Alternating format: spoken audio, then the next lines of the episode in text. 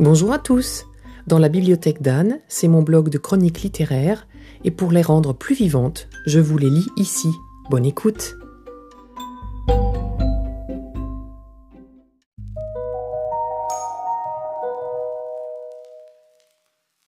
Pour cette fin d'année et ce dernier article de 2023, je vous emmène voir des roses et surtout, je vous souhaite une belle année 2024. Citation. Ces fleurs, d'ailleurs, ne sentaient rien. Quand Nana approcha son nez des pétales, elle fut prise par une sensation d'éloignement comme une disparition. Je n'achète pas de fleurs coupées, j'ai quelques rares plantes vertes à la maison, mais jamais je n'achète un bouquet. Après la lecture de ce livre, sans parler de m'en réjouir, je sais que je ne changerai plus d'habitude. Même si c'est un roman, je sens bien que l'auteur s'est renseigné sur le sujet et qu'il met en avant la mondialisation à l'œuvre également pour les fleurs.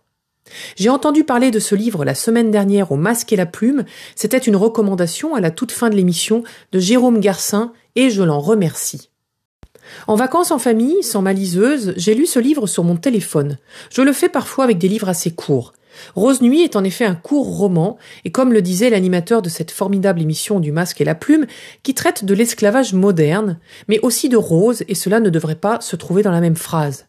L'auteur nous raconte grâce à trois différents personnages le parcours d'une rose appelée sorbet avalanche, rose au cœur et blanche autour, depuis les champs de culture en Éthiopie jusqu'au bouquet vendu par les gens du Bangladesh dans les restaurants parisiens. Je ne sais pas pour vous, mais moi, je n'avais jamais vraiment réfléchi au parcours des fleurs.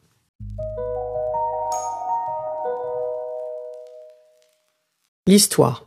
On va suivre la vie de Yann, 33 ans, acheteur à Amsterdam pour un grand grossiste, celle de Nana, jeune femme éthiopienne d'une vingtaine d'années, plutôt contemplative, assez différente de ses amis, et qui, après des études comptables, n'a pas réussi à trouver un autre travail que coupeuse de roses dans une immense serre, sous le regard de gardiens équipés de Kalachnikov. Puis Ali, un homme assez jeune du Bangladesh, qui a laissé là-bas femme et fils pour vendre des fleurs à l'unité à Paris et leur offrir une vie moins calamiteuse. Un homme seul et désillusionné et deux esclaves modernes. Trois destins très différents mais qui sont liés, et j'ai aimé les comprendre et les voir reliés par l'auteur.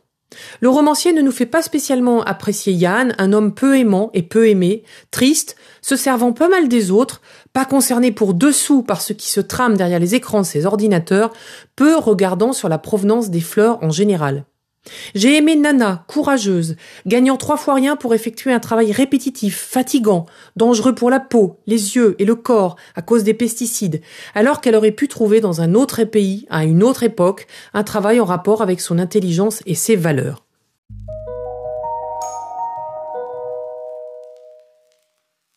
J'ai aimé Ali, parce qu'on a tous croisé ces vendeurs à la sauvette au bord de la Seine, des canaux parisiens ou dans les restaurants. On a tous détourné le regard en pensant qu'ils venaient surtout nous embêter. Mais comment choisir entre les aider en leur achetant une rose ou leur acheter une rose pour permettre de continuer à maintenir à flot cet esclavage? On va les accompagner tous les trois jusqu'au bout de leur désillusion. Alors bien sûr c'est un roman et c'est facile de nous faire aimer les opprimés et de nous faire détester l'oppresseur, mais néanmoins on sait bien dans ce grand ballet de la mondialisation qui sont les gagnants et qui sont les perdants en général.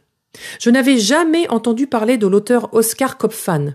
À le lire, j'aurais pensé quelqu'un de mon âge, mais c'est un tout jeune auteur de 35 ans, à suivre donc pour ma part. C'était une bonne lecture et si je n'ai pas mis un coup de cœur, c'est peut-être aussi que j'aurais aimé en connaître un peu plus sur les personnages. La fin est un peu rapide. Vous le connaissiez pour votre part? Vous me direz ça en commentaire. Je vous souhaite une bonne journée, une belle fin d'année et je vous dis à bientôt pour un prochain épisode.